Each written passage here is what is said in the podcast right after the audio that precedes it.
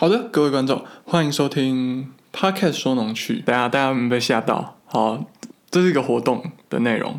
所以这里还是顺着德国生活，没有错。但是现在开始，欢迎收听 Podcast 说农趣。继上一次台语周之后，我们 Podcast 工会筹备处与各大 Podcaster 联合举办第二场特色周。本次特色周是农业周，大家会讲一些农业相关的小趣事，任何有关农业或是尬到边的都会讲，所以就是不止我这个节目啦。我知道听我的节目的观众，因为一部分是我朋友，大家比较关心一些农业议题，所以大家就是都去听听看吧。那本次比较特别的就是这次会有一个挖农作物的活动，反正就是节目可能播一播，就会在这里突然告诉你你挖到一个农作物之类的。然后每天会有一个特定的农作物埋在某一个特别节目里面，只要挖到的话，就会拿到赞助商的神秘小礼物哦。那这个赞助商什么样的赞助商？这是伟大的赞助商是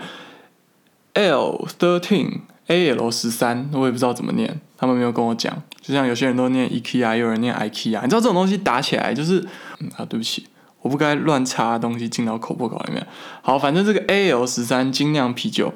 他们佛心的赞助我们这群 Podcast 十四瓶精酿啤酒，有两种口味，一种是二零一九亚洲精酿金牌玫瑰女孩小麦啤酒，另外一种是二零二零年国际啤酒挑战赛铜牌桂花狂想曲 IPA 啤酒。其实台湾自酿啤酒商可都是很厉害的，我们应该多多支持他们，但是要记住，喝酒不开车，开车不喝酒哦。那这样，所以接下来进节目。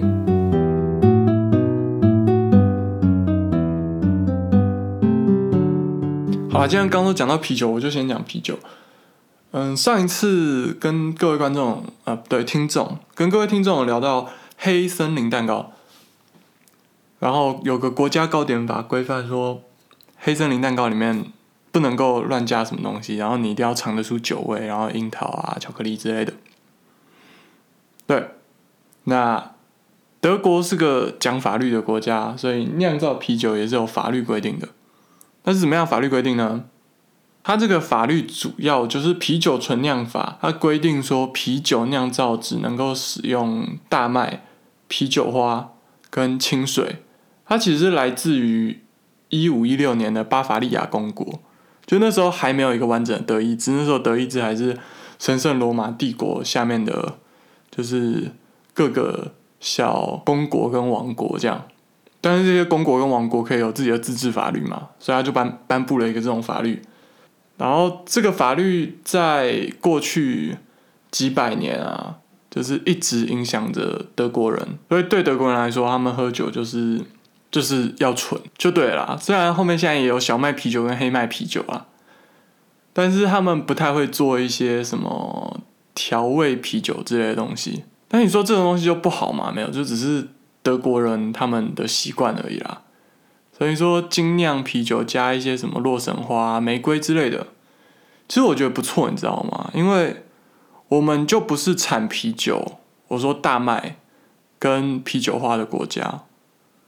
所以我们就不能够往这个方向去走，我们最后一定打输人家，所以就这样啦。台湾总是要做一些这种东西啊。啊，之前我也有喝过一些其他的精酿啤酒。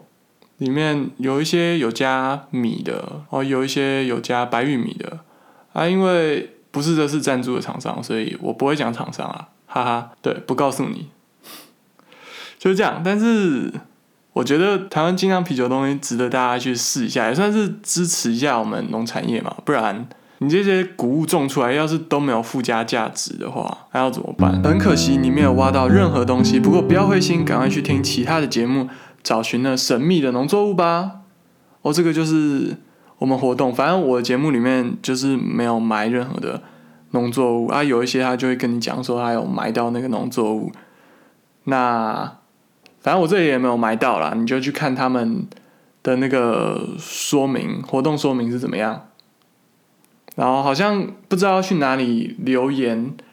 之类的，就是留言他们的通关密语，然后就可以抽我刚刚讲的那个啤酒。反正不在我这个节目，所以你可以先存下来，下次再听，然后你先跑去听其他的节目，赶快去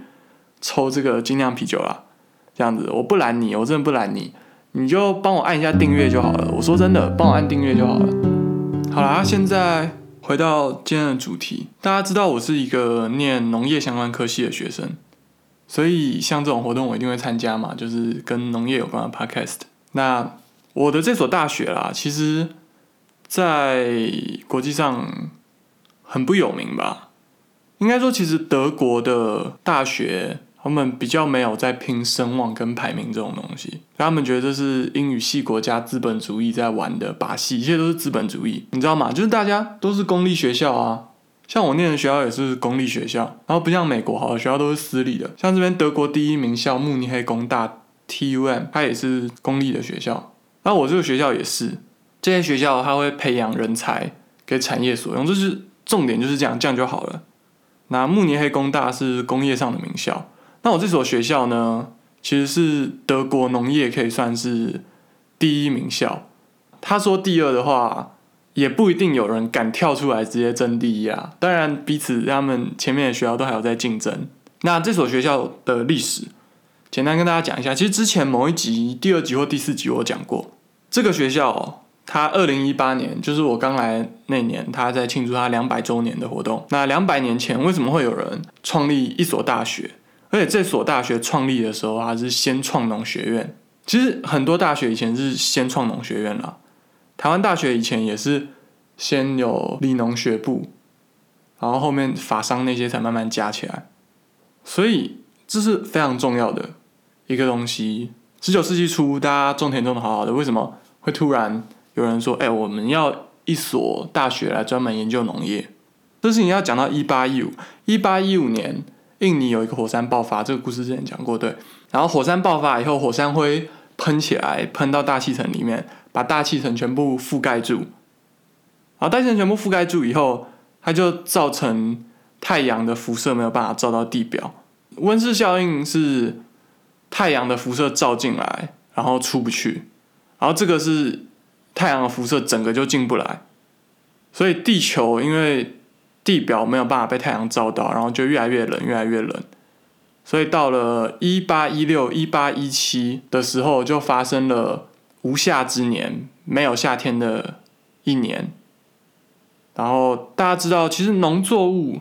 都是靠太阳的能量来进行光合作用。那这种一整年没有夏天的话，那农作物基本上都欠收，然后农民的日子可能就会不好过。所以这时候就有一群农民聚在一起，他们要商讨对策，然后大家交换资源来度过这个难关。所以这个农民们的聚会后来就演变成现在 Fox Fest 啤酒节，就是斯图加特啤酒节，今年已经两百年历史了。而它最早就是因为这个农民的聚会而诞生的，对不对？对不起，我刚在讲大学的故事，但是对我们大学也在一八一八年跟这个 Fox Fest 同一年，国王威廉一世就说：“你看农业真的很重要，这个农作物欠收，大家都没有好日子过，所以他就把他的这个城堡捐出来，然后说我们在这里设立一个农业学院，所以我们的学校是跟斯图加特啤酒节同寿。”一样老，然后比慕尼黑啤酒节稍微年轻个十年吧。其实我没有去研究慕尼黑啤酒节是怎么来的，但我们这个城市的啤酒节是这样来的。然后国王还把一些自己的黄金啊之类贵金属也全部熔掉给农民做那个耕犁用具吧，其实有点象征意义啊，象征他自己关注农业这样。然后那那个金色的犁现在还在我们学校的博物馆里面展示着，大家都可以去瞻仰它。然后以前啊，每年有啤酒节的时候，我们学校还会出借这个黄金梨，就是犁田用的犁，黄金梨，去做花车游行的大主角，然后给大家看金工相向的这个梨。对，所以这所学校它在非常早的当下，它就是以农业为主，所以发展到现在，根据台湾大学做一个世界大学排名，对，台大其实有想要做排名这件事，只是这个排名不太有名啊。反正他在。农业方面，我这个学校霍恩海姆乌尼霍恩海霍恩海姆大学，对，就是那个《钢之炼金术师里面主角的老爸霍恩海姆霍恩海姆大学他的排名是在德国第一名农业研究方面啦他只只凭研究然后不管教学等等的方面。然后像我念的是作物科学 crop science 它其实是英文授课的课。然后我念的这个 crop science，除了我念的这个 plant breeding 植物育种，它其实育种就是创造新的植物品种啊。主要就是简单来说的话，那另外一部分的话，其实也可以选择主修植物保护。现在还有植物营养啊，植物营养与植物保护。那它其实上的课程很多都是偏向一些植物的生理反应，就有点像高中生物里面那个会跟你讲说一个酵素它会去怎么样啊，然后。照红光会开啊，还是远红光之类的，就是高中生物里面的那种东西。然后他们就是在教你说这个里面的机制是怎么样，或者是一些杀草剂它影响的是哪一个酵素，然后这个酵素造成它没有办法正常的生长、正常的代谢。那我念这个植物育种，它其实这个部分的主修除了植物育种，它其实是植物育种与种子科学。就是好比说，你的种子要怎么保存啊？然后种子要怎么样才不会发霉、受到污染？然后种子的活性，或者你的种子要怎么处理？你要在上面涂什么颜料？不是颜料，肥料。你要在上面涂什么肥料？真的肥料涂上去五颜六色，跟跟颜料没什么两样。它发芽的时候，它可以长得比较好，或者在上面弄什么杀虫剂，然后那个杀虫剂可以防止你的种子被吃掉，但是它又不会去。离开那个种子去污染到那个环境，这样，这就是种子的部分。种子学的部分在台湾大学的时候，它其实是分在生理组而不是育种组的。就我台大农艺系的时候。不过在这边，它就是他们把它归类在比较接近育种的地方。我们还会学很多有关于统计的方法。其实高中的时候大家都有上过回归分析，但是这个回归分析最早是怎么来的呢？其实统计学之父 R. Fisher 那个时候他做的很多东西都是跟农学有相关的研究，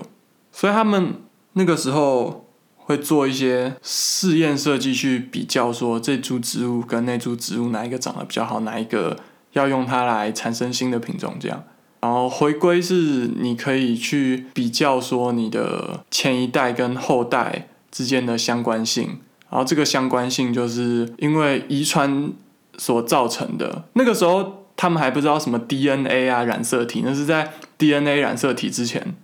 甚至可能是在孟德尔以前的时代，他们就已经。开始在做这些观察与尝试，就是很多人会想，我们现在遗传学大概在十二十世纪初才重新被发现。那在那之前，他们上课都上什么？就他们就在那边画说这个东西啊，你怎么样的话，就是他们一个经验法则。那个时候还没有一个详细的数字，但就是说，如果你选百分之多少的话，那下一代。你可以预期它有多大程度的增进，这样子就是一个选拔淘汰的一些观察，但是那个时候没有用什么很发达的数学模式去做，但是那个时候就有在做这些东西了。所以之前啊，听我们西藏的教授讲这个历史，我真的觉得还蛮有趣的。那除了我在这边上的这个 crop science 作物科学，其实我觉得 crop science 作物科学这个学科是这几个硕士学程里面感觉上比较普通的啦。就是像美国很多大学也都会开作物科学硕士这种东西，或者像台湾其实这个东西就是农艺或园艺的硕士。那这边还有农经、农业经济也是比较普通啦。但是这边就有环境科学与农业科学整合的硕士学程，还有一个东西叫 Landscape Ecology，地景生态学。我觉得这部分应该是一个台湾非常缺乏的东西。你想，台湾要是有一些地景生态的专家，然后苗栗县政府会听他们的话的话，他就不会搞一个石虎公园在那边。这个东西应该我不用去学过这种 Landscape Ecology，我也知道这个东西就是 bullshit。但是台湾现在可能这方面的专家不够有影响力，或者台湾人不重不够重视这个学科。如果台湾人够重视这个学科，就会有一个这种专家之类的这样子出来说，这个东西这样不对，这个东西应该要怎么样规划之类的。然后像我在这边，我有认识 landscape ecology 的学生，那我觉得其实就是他们的课程规划，没有很多参访，很多实物的作业，要做一些计划跟提案等等的，我觉得还蛮棒的啦。不然我带大家看一下他们课表有什么课好了。好啦，所以来看一下他们有一些什么课程。我个人是觉得还蛮有趣的啊，就是一般有一些生态学的课以外，它有。用一些数值模型去看，说你要怎么样去描述这些生态学的东西，然后地理资料的分析、GIS、植物植被之类的选修，就是有一些半选修跟选修。然后我们学校这些硕士课程，就是因为这些英文授课的课程，或者说英文授课的学程。我们这些学生基本上都只能修英文上的课，但是很多专业上的课其实是德文的，所以它变成给我们很大的自由度。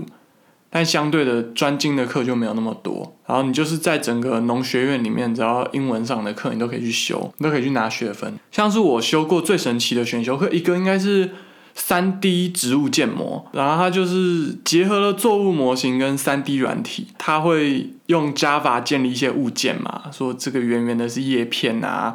然后这个是那个花芽之类的，然后茎会用什么样的？线性程式生长啊，但是生长到一个程度就不生长了，这样，所以你就会看到电脑三 D 有一朵花，我们模拟向日葵，它就会这样长出来，然后开花，这样，然后我们就去给它一个光照，然后我们那个课比较简单，所以我们假设一个固定的光照，就看它叶片越来越大，越来越大，越来越大，然后茎越来越长，越来越长，越来越长，然后花要。展开，但是我我那时候不知道怎么做，然后最后那个花就不知道为什么，它一直长大，一直长大，最后变成雨伞一样大，你知道吗？像向日葵小小的，就最后变成雨伞一样大，然后大家都遮蔽到旁边的植物都长不好之类的。然后我们可以再去模拟它的一些干物质种啊什么的。不认真说，其实这个三 D 的部分好像没有很必要啦，在研究用途上面来说。就只是一个视觉化的东西而已，但我觉得蛮有趣。我第一次用 Java，然后建模建一个三 D 小植物，然后那时候种那个花出来，我还说送你一朵可爱小向日葵给我女朋友，对，还蛮有趣的。然后除此之外，我还去听了一个讲座的课程，讲农业的创新。那就每个礼拜邀请产业界的人来演讲。然后德国不愧是机械工程大国，他们邀请来的人大部分都是。那种农业机械的大厂的工程师之类的，有时候会有一些生化科技的人来嘛，像之前也有讲基因编辑 CRISPR-Cas 的演讲者，对，毕竟 CRISPR-Cas 今年很红，大家知道，大家要跟上这个基因编辑的话题，是今年诺贝尔。诺贝尔奖的得奖科技，我这样子讲，对，所以就是给大家一些不同的 aspect，就是虽然德国啦，他们没有设计通识课程这种东西，不会像台湾开一堆什么森林生物多样性概论啊、地质调查学导论啊、一些什么通俗心理学啊、戏剧与人生啊之类这种奇怪的通识课程。但是他们这边是真的有把这些自由还给学生，让学生自己去选一些想要的课。如果我语言够好的话，我是真的可以选到很多我喜欢的课。然后在这边有人说要种田嘛，其实还好哎，我并没有在那边实际种田。学校里面会有提供你一些打工机会，那些打工机会你就是要去田里面调查。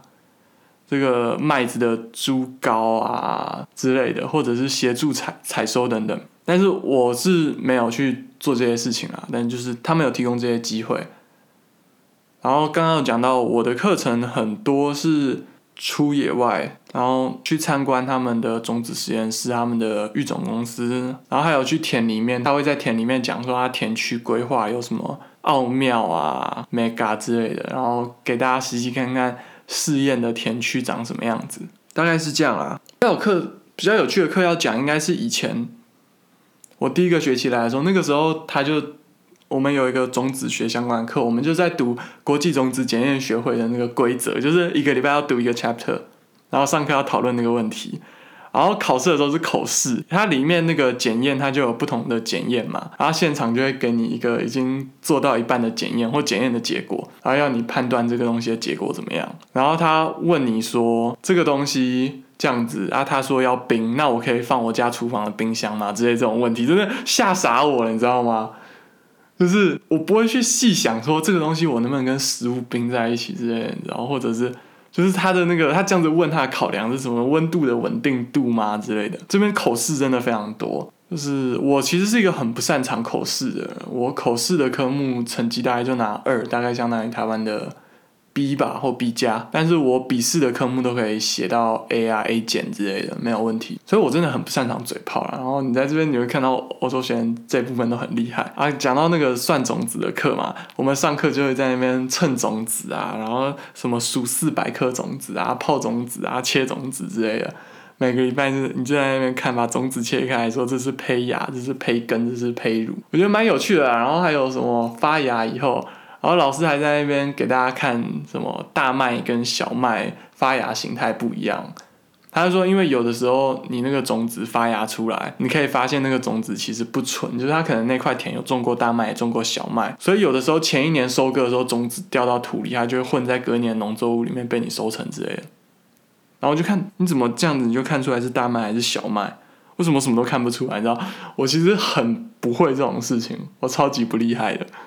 不过这课还蛮疗愈的，你知道，就是画一条线，然后把种子排在上面，就是用卷轴的方式，然后把那个种子卷起来，然后你下一次再把那个卷轴打开，你就会看到草一根一根的，不是草啦，幼苗一根一根的长在那个纸上面，这样卷轴打开来，图穷笔线没有笔线，图穷描线的那种感觉。哦，然后我第一学期我觉得最痛苦的课是一个叫做 Method of Scientific Working，这个好像就是很多研究所他们硕一都会开这个东西，有点像台湾的什么研究法的课程，但他根本一半的课他没有在跟你讲研究法，他在跟你讲科学哲学的 Philosophy of Science，你知道吗？当然了，台湾很多人念到 PhD，然后不知道这个哲学是什么，其实也不太好。但是我们在高中跟大学，我觉得我没有受到足够的哲学训练。就这个课真的让我很挣扎，我被电得很惨。当然，因为它是笔试啊，所以我最后成绩没有很惨。但是我其实有时候不知道在干嘛。就是他在讲那个理想主义，那科学跟理想主义是冲突的嘛？他在探讨这种程度的问题。像我们这种人做科学，就是做科学；做实验就是做实验，努力发 paper。我不会去想说这个东西它是不是跟理想主义有冲突。之类的，然后演绎法跟归纳法，其实我们是在追求什么宇宙的一个秩序，就是我们相信宇宙它是有一个其一的通则的，所以我们才可以去做这些事情。没有，我们才不会想这些事情。但他就在这堂课叫你想这些事情，你知道吗？我觉得蛮有趣的啦。然后那个书我有读完，但是用佛家的话来讲，就是我没有慧根啦。我觉得，然后其实这边主要比较有趣的科学就是这样啦。就是比较有趣的学科啊，其他的上的东西像是